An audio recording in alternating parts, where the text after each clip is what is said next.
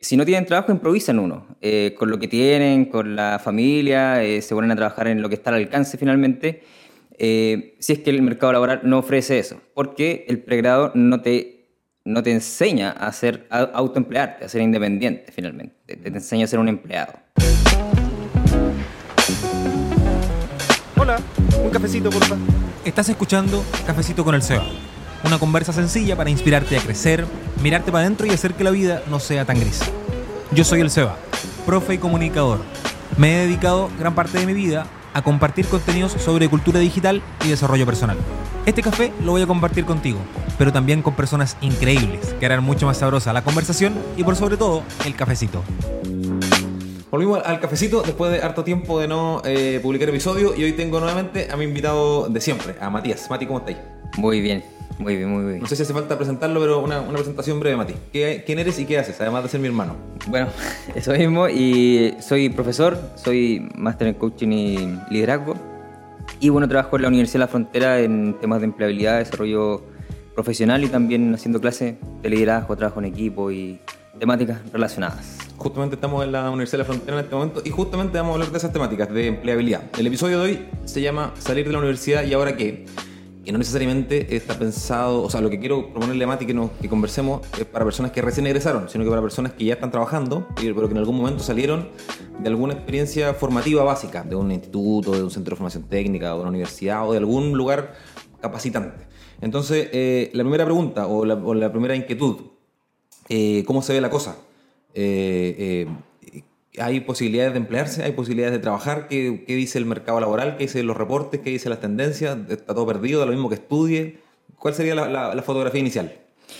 Yo creo lo personali- personalizaría mucho más. O sea, eh, claro, el, el mercado siempre da un, un marco cierto de referencia eh, el- y también, pero lo personalizo porque creo que la persona puede hacer mucho más allá de lo que el mercado el sistema te dice que, que tú puedes hacer. Entonces, en ese sentido, creo que oportunidades hay. Eh, estamos en un país un poquito neoliberal, por así decirlo.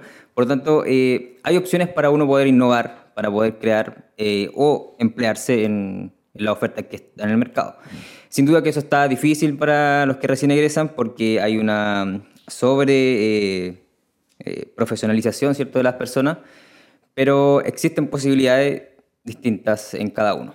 Sí, a, mí, a mí me pasa que, que en un afán no necesariamente anticapitalista, porque me gustan las tarjetas de crédito y me gusta el mall, siento que el mercado regula eh, el, el mercado en general, pues, incluido el mercado laboral. Entonces, esta ilusión que tienen las personas que entran a la universidad o que recién están saliendo, esta ilusión de, de control, de voy a elegir en qué quiero trabajar, voy a elegir si voy a emprender o no, muchas veces es justamente eso, pues, una ilusión, porque uno no escoge, uno queda en un trabajo, a uno le dan un trabajo, le ofrecen un trabajo, o en el mejor de los casos se improvisa un emprendimiento para poder llegar a fin de mes.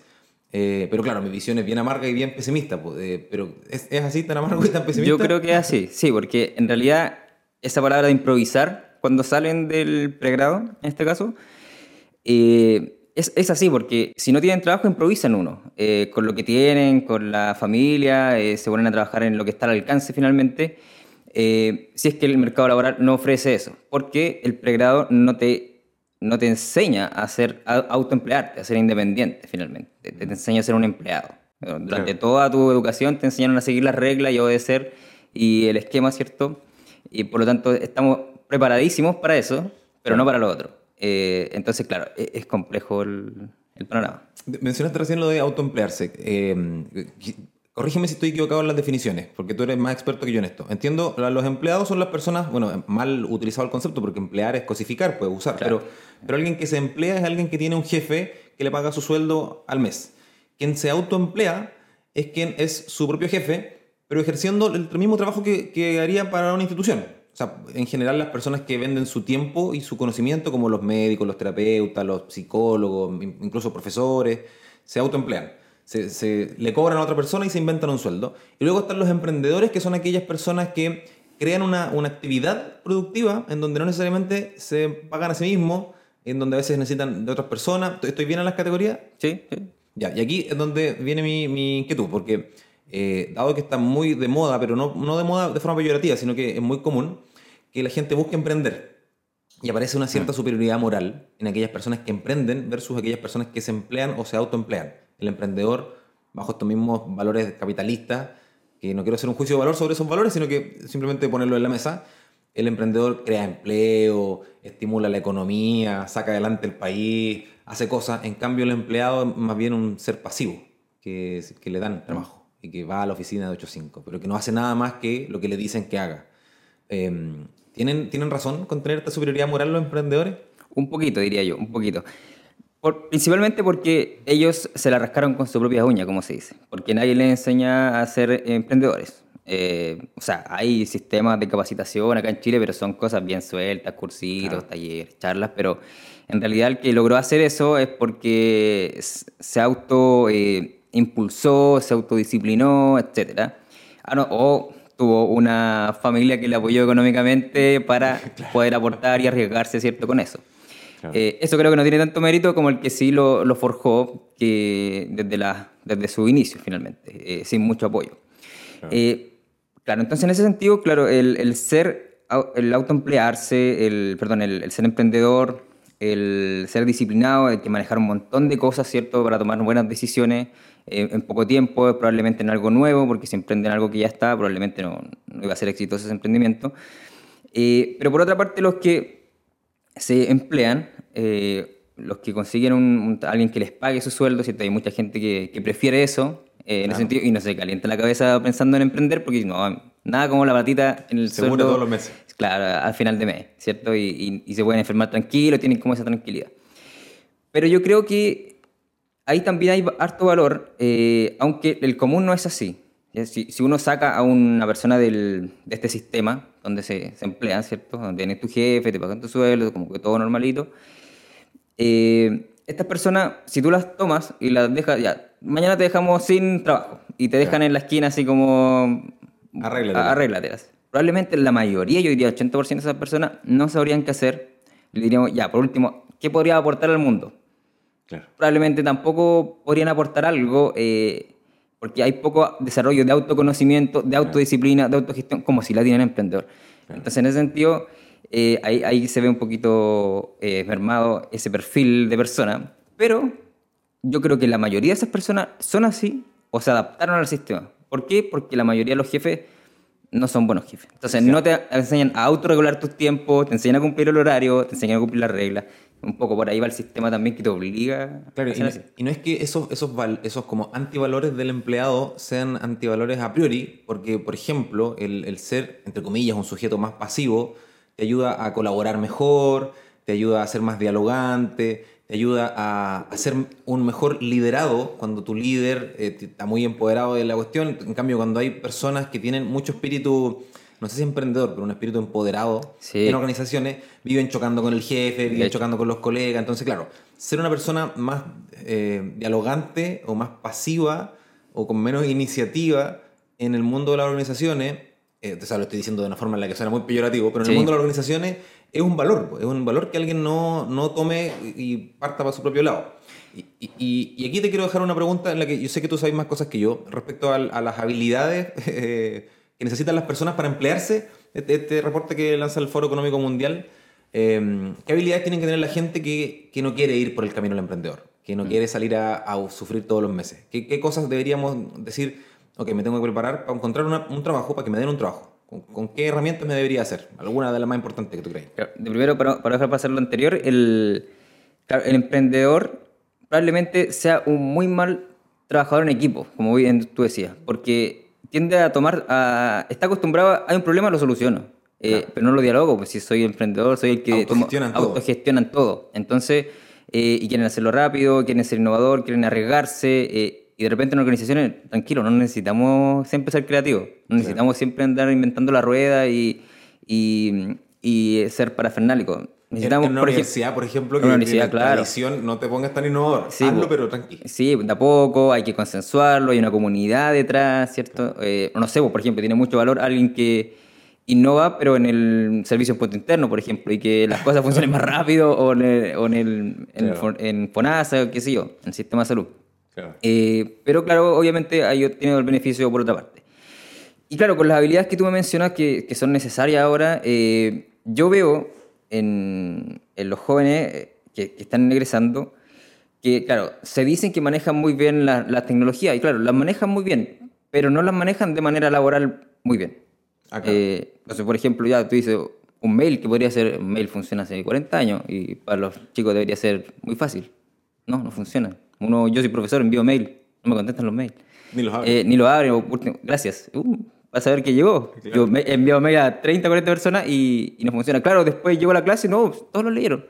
Listo. Pero no saben esa comunicación ahí, Claro. eh, en, ese, en ese espacio laboral o más formal.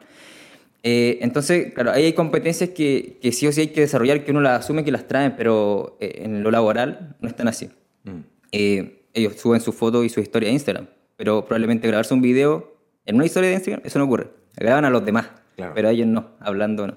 Entonces, claro, hay ciertas competencias que habría que ir trabajando, mirar. Aún así, eh, ese sería como un punto, pero el de las habilidades blandas yo creo que es el más, más fuerte. O sea, a la gente le cuesta mucho pasar adelante a hablar, eh, gestionar su propio tiempo, y eso también los adultos de los boomers, ¿cierto? De, de todo el rango que hoy está en el mercado laboral, eh, sufre esto en el fondo y, y no les va muy bien. De hecho, los que lo hacen bien destacan.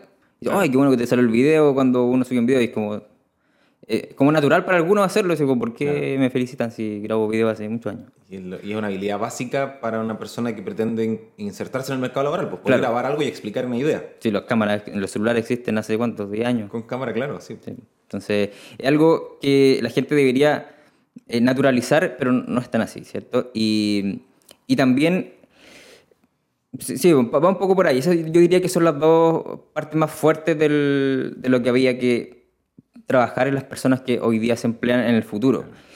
Y la, la adaptabilidad sería como una tercera, más fuerte. El- la cosa cambia tanto, Claro. todo el tiempo, que alguien que no se sabe adaptar rápido siempre va... Es, es bueno, es sano ese equilibrio entre el que emprende, el, el- el que crea y el que mantiene un poco eh, el cuidado, la tradición, el riesgo. O sea, hay que crear ese, ese equilibrio en, en todas las organizaciones finalmente para que sea exitoso lo que quieran hacer.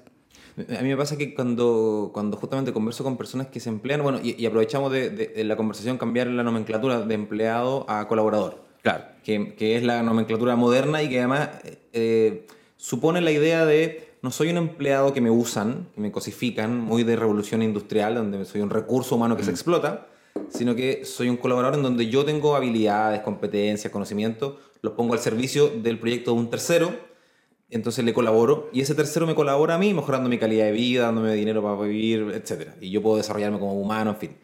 Una habilidad o sea, pu- puede ser que, que colaboremos súper bien. Ambos somos colaboradores en instituciones donde nos pagan un sueldo seguro a fin de mes. Claro. Pero yo no sé, no lo hemos conversado, si somos ambos capaces de abrazar ese proyecto ajeno como si fuera propio.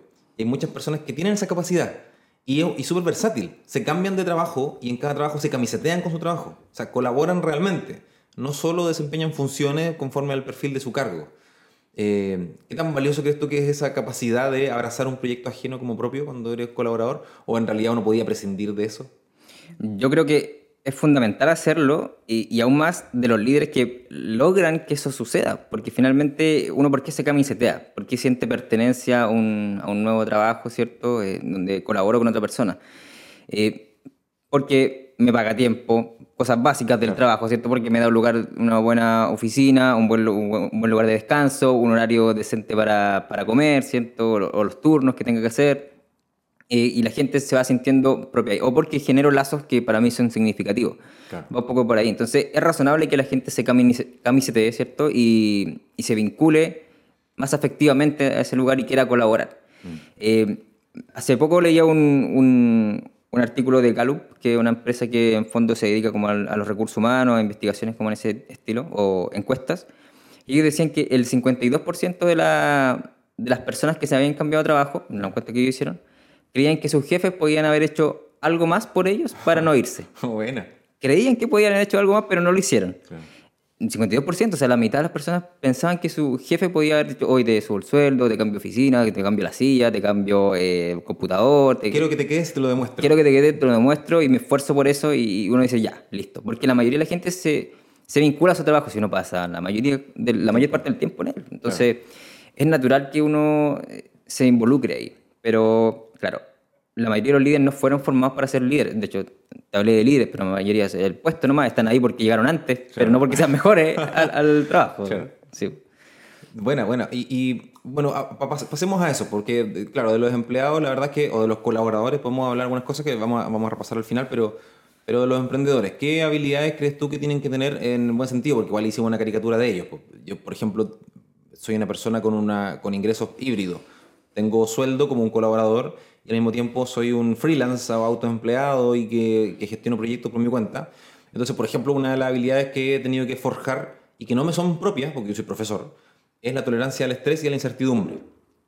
Eh, me cuesta mucho gestionarla y sufro cuando, cuando sé que voy a recibir dinero o cuando estimo que voy a recibir dinero en dos o tres meses después de que un proyecto termine, pero mientras están pasando esos dos o tres meses, sufro un montón. Y cuando me junto con, con emprendedores, ellos eh, la incertidumbre la sorfean, pero felices de la vida. Eh, ¿Qué otra habilidad más eh, i- identificas tú en los emprendedores? Porque hicimos la caricatura negativa, de que son Sí. tipos que se van por la suya y que son medio autoritarios. ¿Qué otra habilidad tiene, tiene que tener alguien o forjar a alguien para emprender?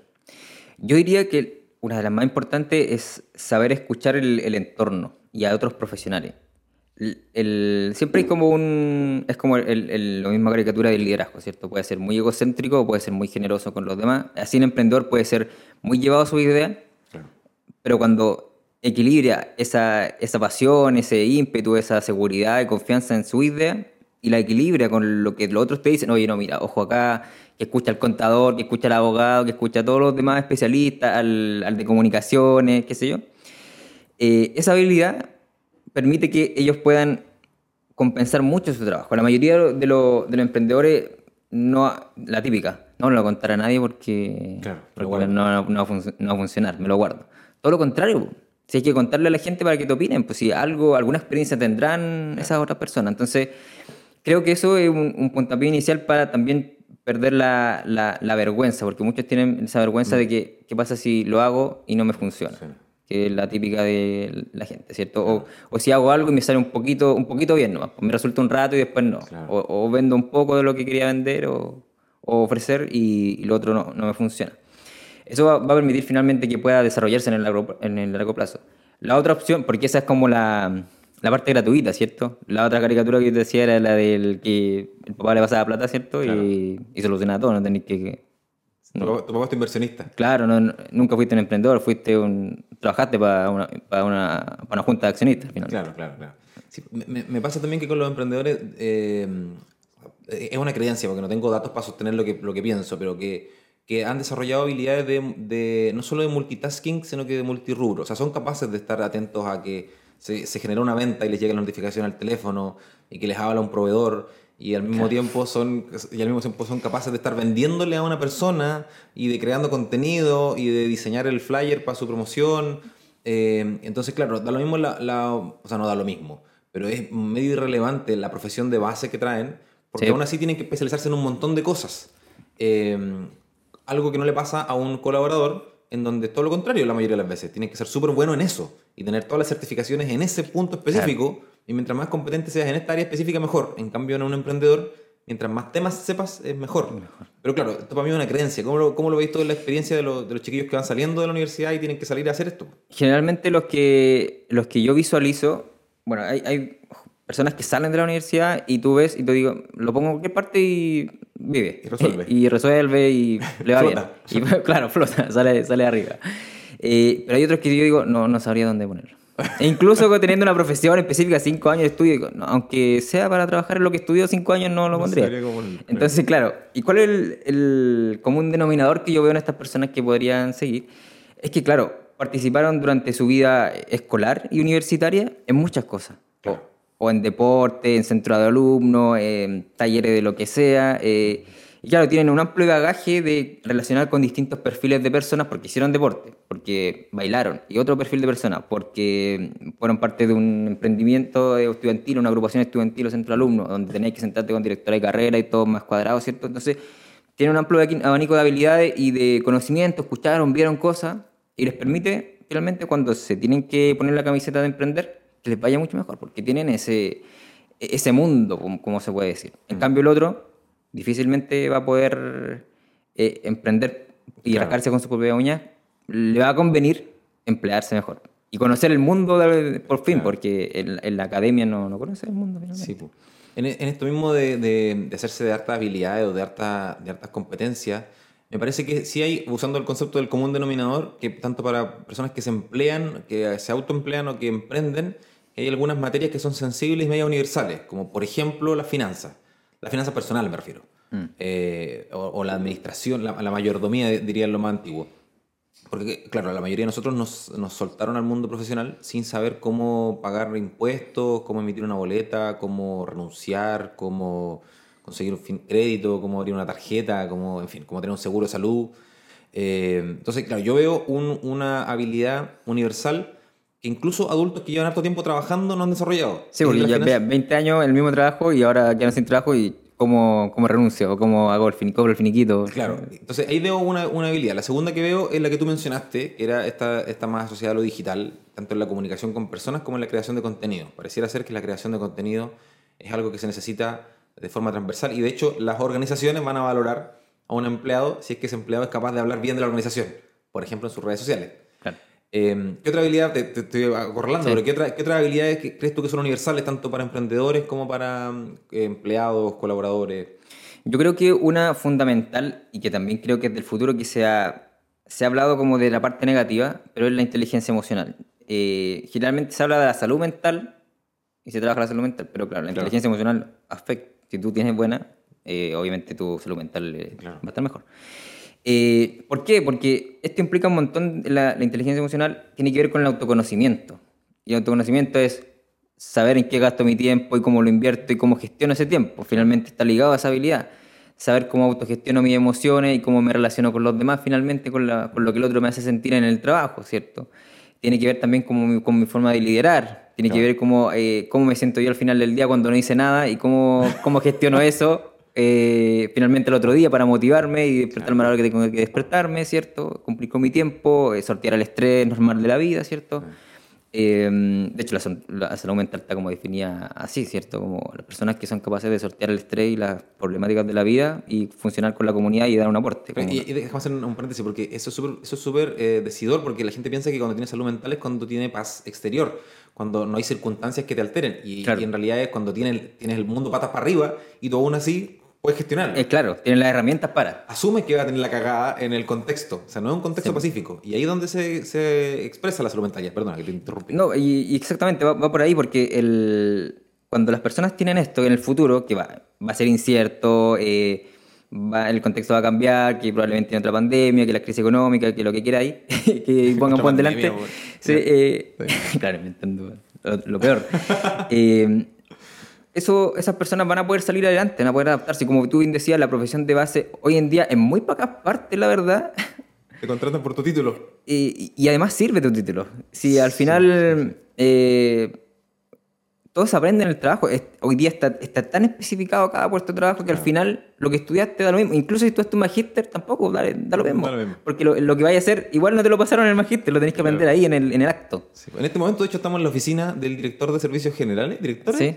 No, eh, jefe de servicio. Jefe de servicios generales, que es profesor de educación física, y como pueden ver en la pared no hay ni un cuadro colgado, porque su título de profesor de educación física le sirvió para como alfabetizarse académicamente, pero, pero la verdad es que para conseguir este trabajo no tiene nada que ver. No. Nadie le preguntó en qué universidad estudiaste, ni qué semestre cursaste, ni qué asignatura. Porque eran las habilidades que él mostró en su otro trabajo aquí en la universidad que permitieron un poco eh, ese, ese cambio o que pudiera acceder a, a este puesto de trabajo.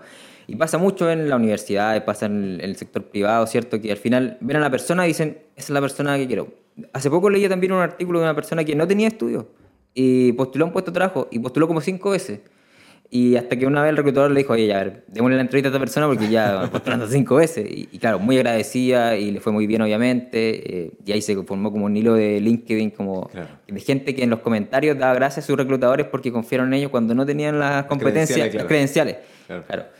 Ese es un, eh, es un concepto que se llama titulitis. El otro día lo vi y, y lo busqué y está en la RAE, titulitis. Mira. que es como sobrevalorar el, el cartón, ¿cierto? El curso, el posgrado, por sobre otras competencias. Claro. Eh, tanto para el que recluta como para el que postula. Que, que pienso que tengo que tener muchos títulos para conseguir un Y trabajo. que volviendo a la crítica del capitalismo, sin querer criticarlo, pero criticándolo, la educación como se convirtió en un bien de consumo o en un servicio de consumo, está a la, a la deriva de las personas que tienen eh, poder de consumo. Entonces, si yo puedo consumir una- un título, lo tengo. Si no puedo, tendré uno en un lugar menos prestigio- prestigioso o simplemente no tengo nada que certifique que soy una persona inteligente o que soy una persona competente.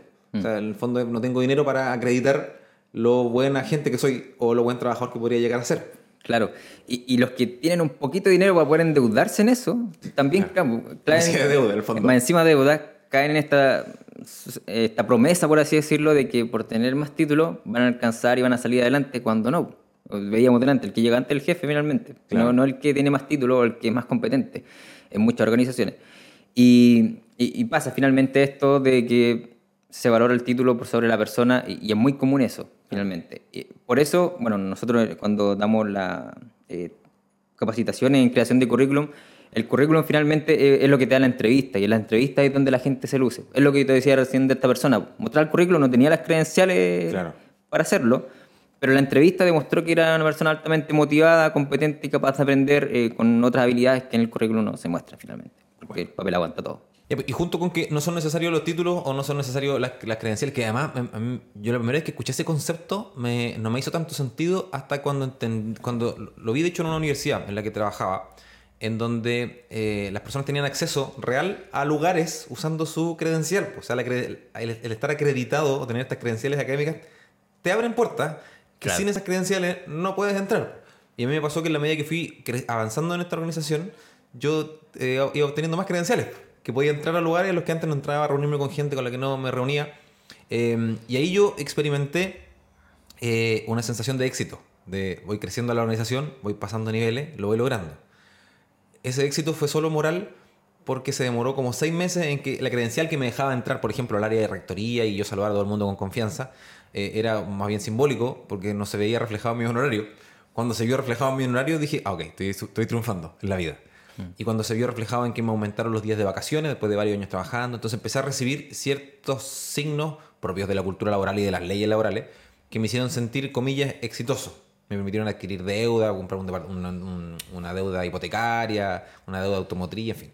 Entonces, me parece que hay mucho del éxito asociado a obtener credenciales académicas y que esas credenciales académicas traigan eh, rédito económico. Eh, pero eso es del mundo del empleado, del mundo que le dan una- un premio por trabajar 10 años. Claro. Eh, el, que, el que tiene un contrato indefinido puede ir al banco.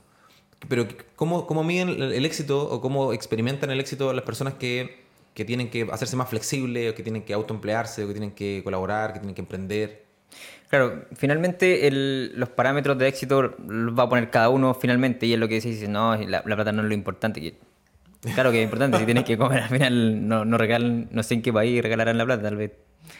Bueno, eh, pero va un poco por ahí porque las personas tienen que buscar su camino al éxito, su, su- las cosas que le hagan sentido, las cosas que sean significativas y para alguien será tener un, un trabajo eh, de, ¿cómo se, de 8 a 5 y que te paguen a final de mes, estar tranquilo, irte a la casa, volver. Listo.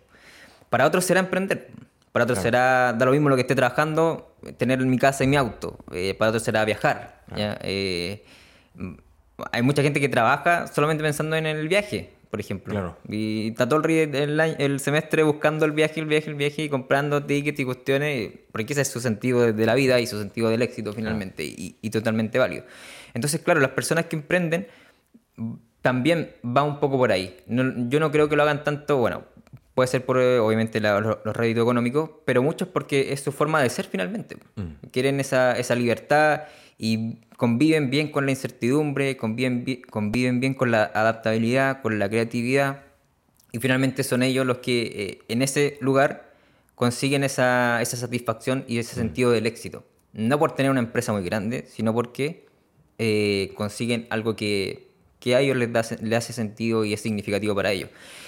Hay mucha gente que dice, oh, qué bacán que emprendiste, me gustaría hacerlo algún día. Mentira, no le gustaría hacerlo algún día porque es súper incómodo. Eh, Entonces, claro, y como que ven qué bonito que lo hiciste, pero en realidad yo estoy cómodo en ese lugar. Y, y lo mejor es decir, oh, tal vez estoy cómodo en un lugar así, no pasa nada. Yo, yo- tengo un, un gurú de creación de contenido y de en realidad emprendimiento que se llama Gary Vee. Y hace, de hecho, hace un par de días atrás veía un video en donde, en donde un chico más joven le decía, yo tengo, tengo buenas ideas, pero me da miedo socializarlas porque me las van a copiar. Y entonces este gallo, el Gary, le decía, "Bueno, nadie te va a copiar porque la gente le da paja.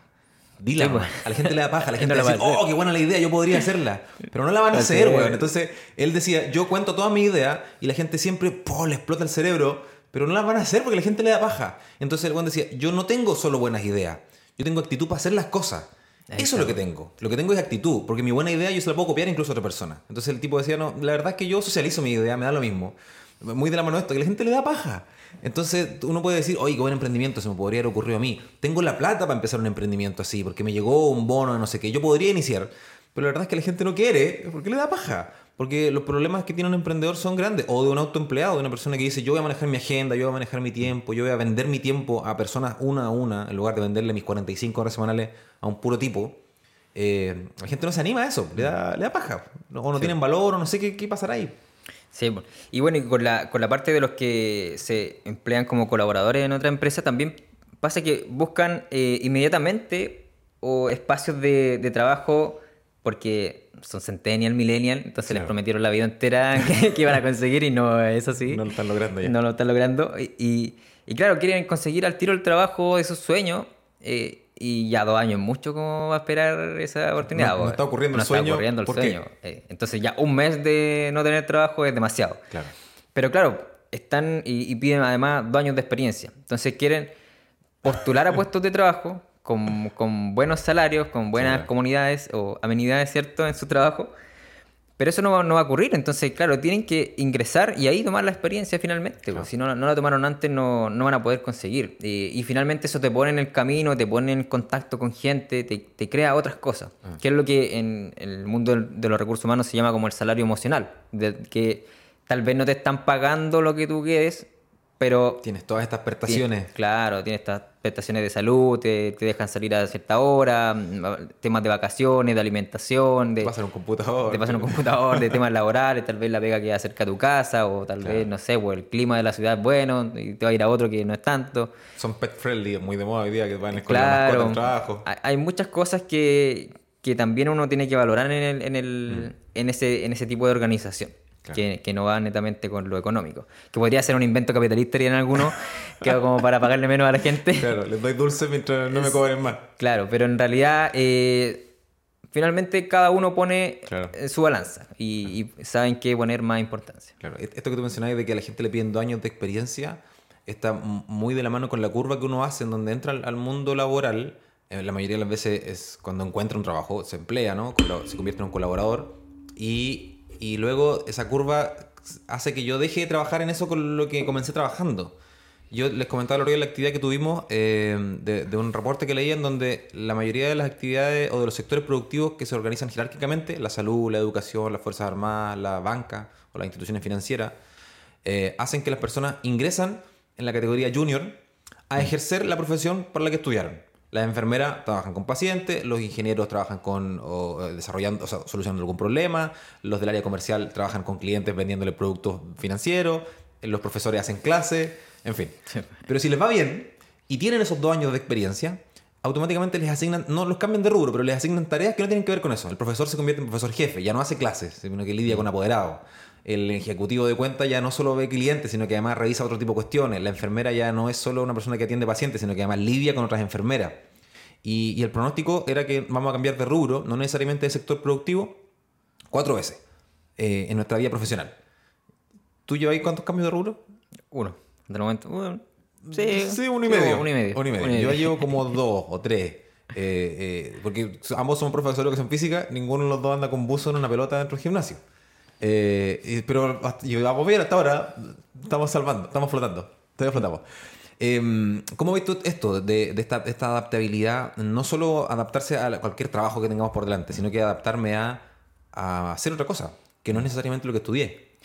Yo creo que algo súper normal, natural y hasta saludable. ¿Por qué? Porque nosotros, durante, yo- a mí me gusta mucho referirme a la, a la evolución del ser humano. Nosotros durante muchos años tuvimos que hacer muchas tareas.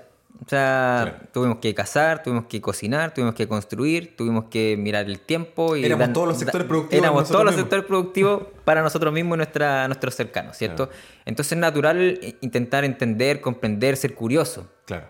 eh, y hasta lógico hacerlo así. En cambio, con hoy en día nos obligan a ultra especializarnos. Claro. Y ojalá, el- y- y yo de repente veo concursos acá en la universidad y doctor en una cuestión súper específica. Y digo, compadre, ¿existe? ¿De verdad existe alguien así? Y claro, existen. Sí.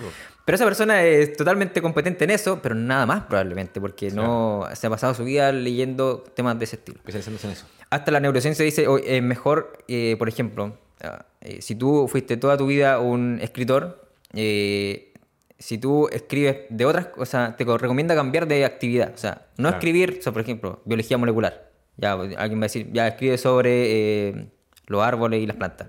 No, es que eso todavía es escribir, pues hace otra cosa. Claro. Toca guitarra, ¿cachai? O ponte a, a hablar con la gente. Es distinto a la Cambia actividad. actividad, pues, Cambia claro. actividad. Entonces eso es saludable para el cerebro porque por años hemos sido eh, personas muy variables. Entonces es natural que una persona haga algún tiempo, y creo que a todos nos pasa muchas veces, empezamos a hacer algo, ya nos aburrimos y queremos cambiar un poco el, el tema de la actividad porque ya no, no nos satisface tanto. O ya llegamos a un nivel de conocimiento que decimos, no quiero aprender más. po. Por ejemplo, igual me pasa a mí, pues, a mí me gusta tocar batería. Pero a un nivel de batería que no quiero ser baterista profesional, porque quiero tocar batería un esto rato. Hasta con eso ya tengo y soy feliz. Ya me quiero hacer otra cosa.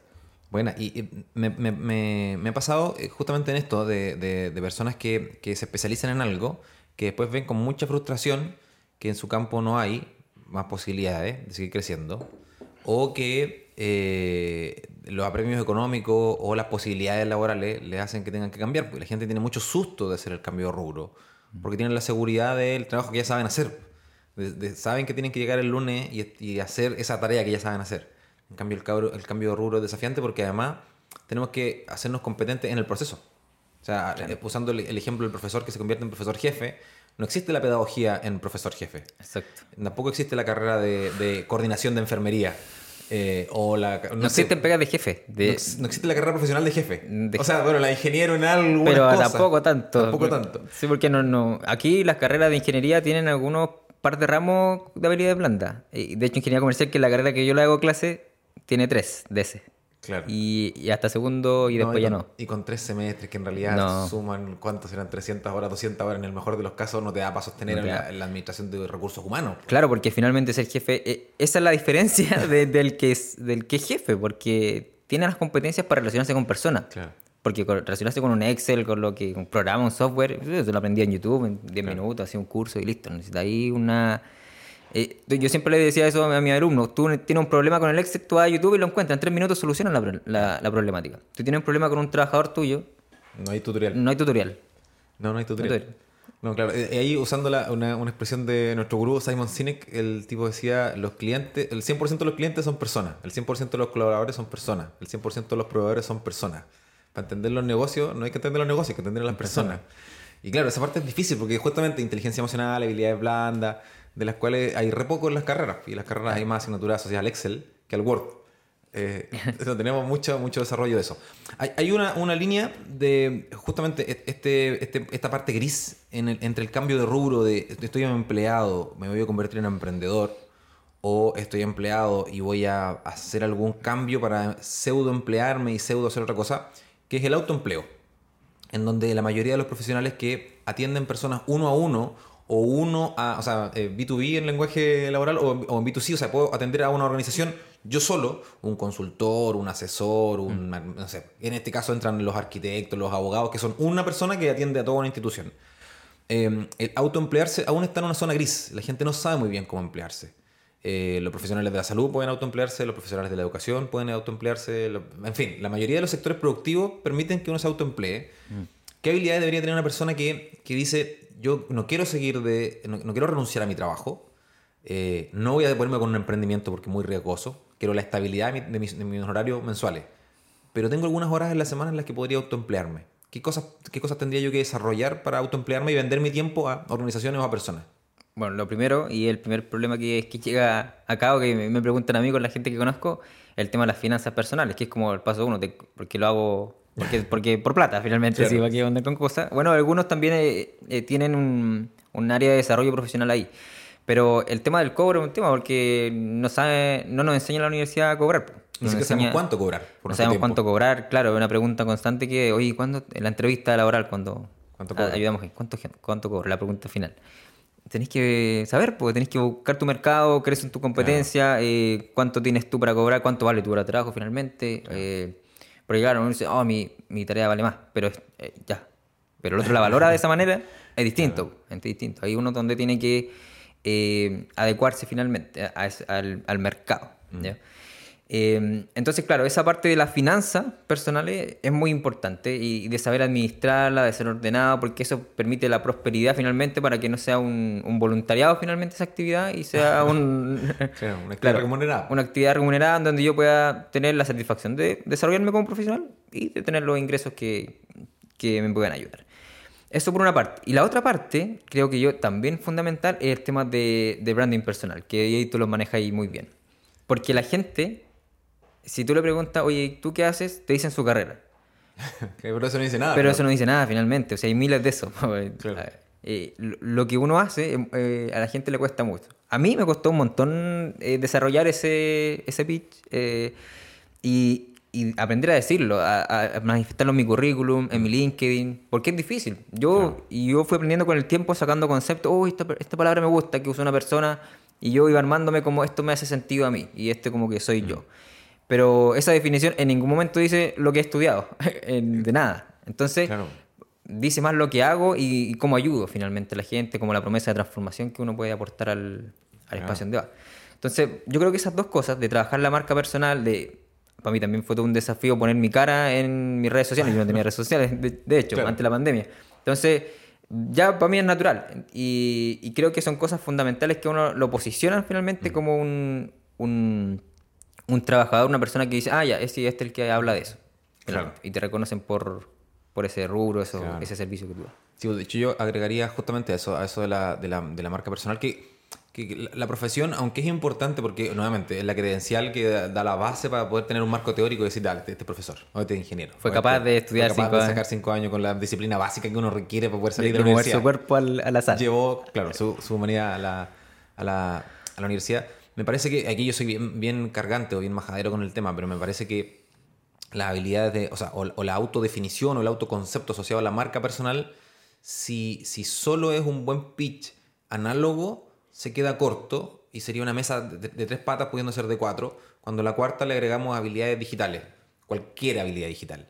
Eh, porque, porque, claro, las posibilidades que nosotros tenemos hoy en día de, de salir a hacer el pitch uno a uno, de hacer un, un The Real Elevator Pitch con alguien, son súper bajas, son súper pocas las posibilidades. La- tenemos más probabilidades de, de, de que comentemos algo en alguna red social y esa persona diga, mira el comentario, bueno o malo, vaya a mirar nuestro perfil y ahí se haga una idea de quiénes somos. Entonces me parece que, claro, que, la marca personal, si no está de la mano con una recta intención de decir, voy a ponerle gana a, mi, a mis perfiles, eh, se queda corta. Se queda corta porque vamos a quedar reducidos a al nicho en el que ya estamos y en el nicho en el que tú ya estás no necesitáis tu marca personal porque ya está ahí. Sí, pues. No hay, no hay mucho más que hacer. Mati, última cosa. Eh, eh, ¿Cómo, cómo mm, pa- para las personas que están hoy día en la incertidumbre, ya sea que no están en el trabajo, o, o sea, que no tienen un trabajo, para aquellas personas que tienen ganas de emprender, o para aquellas personas que tienen la necesidad de autoemplearse, o las ganas de autoemplearse, porque puede ser que no sea por una necesidad de trabajar ahorita extra. Eh, ¿qué, pasito, ¿Qué pasito inicial pueden hacer? Bueno, terminar de escuchar este podcast y ya lo están terminando, si es que llegaron hasta aquí, pero ¿qué pasito podrían... ¿Qué explotó? ¿Nada? El aire acondicionado. Ah, sí. Eso. Ok. Eh, ¿Qué dije? Ah, ¿qué, qué paso inicial podrían hacer para, mm, para empezar? ¿Ir a al- alguna bibliografía, algún canal de YouTube, algún referente, algún curso en particular? ¿Cuál podría ser el paso uno?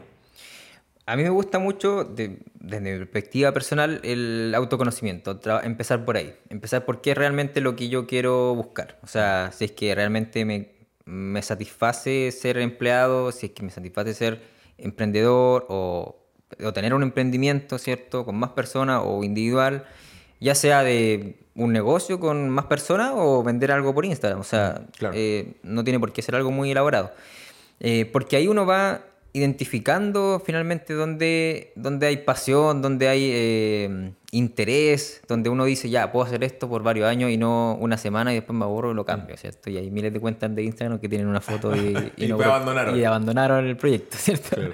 Claro, porque... eh, y ahí es donde uno va descubriéndose finalmente. Eh, porque, como bien decía Gary Vee, hay que tener actitud, hay que tener pasión, porque podéis tener muy buena idea, pero hay que tener las ganas de hacerla. Y para el que está empleado, o sea, colaborando en una empresa, tiene que hacerlo después de la jornada laboral y eso necesita ahí una motivación extra para hacer cosas después de esa jornada. Claro. Eh, entonces, ah, yo recomiendo mucho partir por ahí, eh, viendo temas de inteligencia emocional. Bueno, a mí me gusta mucho uno que el líder resonante crea más, un libro. eh, y, y ese habla de ser líderes con los demás, pero al mismo tiempo te, te implica mucho a ti, te, te- te interpela en la forma como tú te, te autogestionas finalmente. Eh, yo partiría por ahí, en, en esa parte, porque finalmente es lo que te va a llevar a, a- a tomar buenas decisiones en el futuro. Bueno, bueno, yo les dejo una recomendación también de El Juego Infinito de Simon Sinek, que justamente, pero esto está pensado para la gente que ya dio el paso y que está liderando algo, cualquier cosa, pero ya está liderando, que, que busquen El Juego Infinito de Simon Sinek. Mati, llevamos como 40 y algo minutos de podcast, muchas gracias por la conversa, eh, al menos a mí me sirvió, me llevé cosas y espero que la gente que, que nos escuchó y que nos vio también les haya sido provecho. Gracias, compadre. Gracias a ti. Thank you.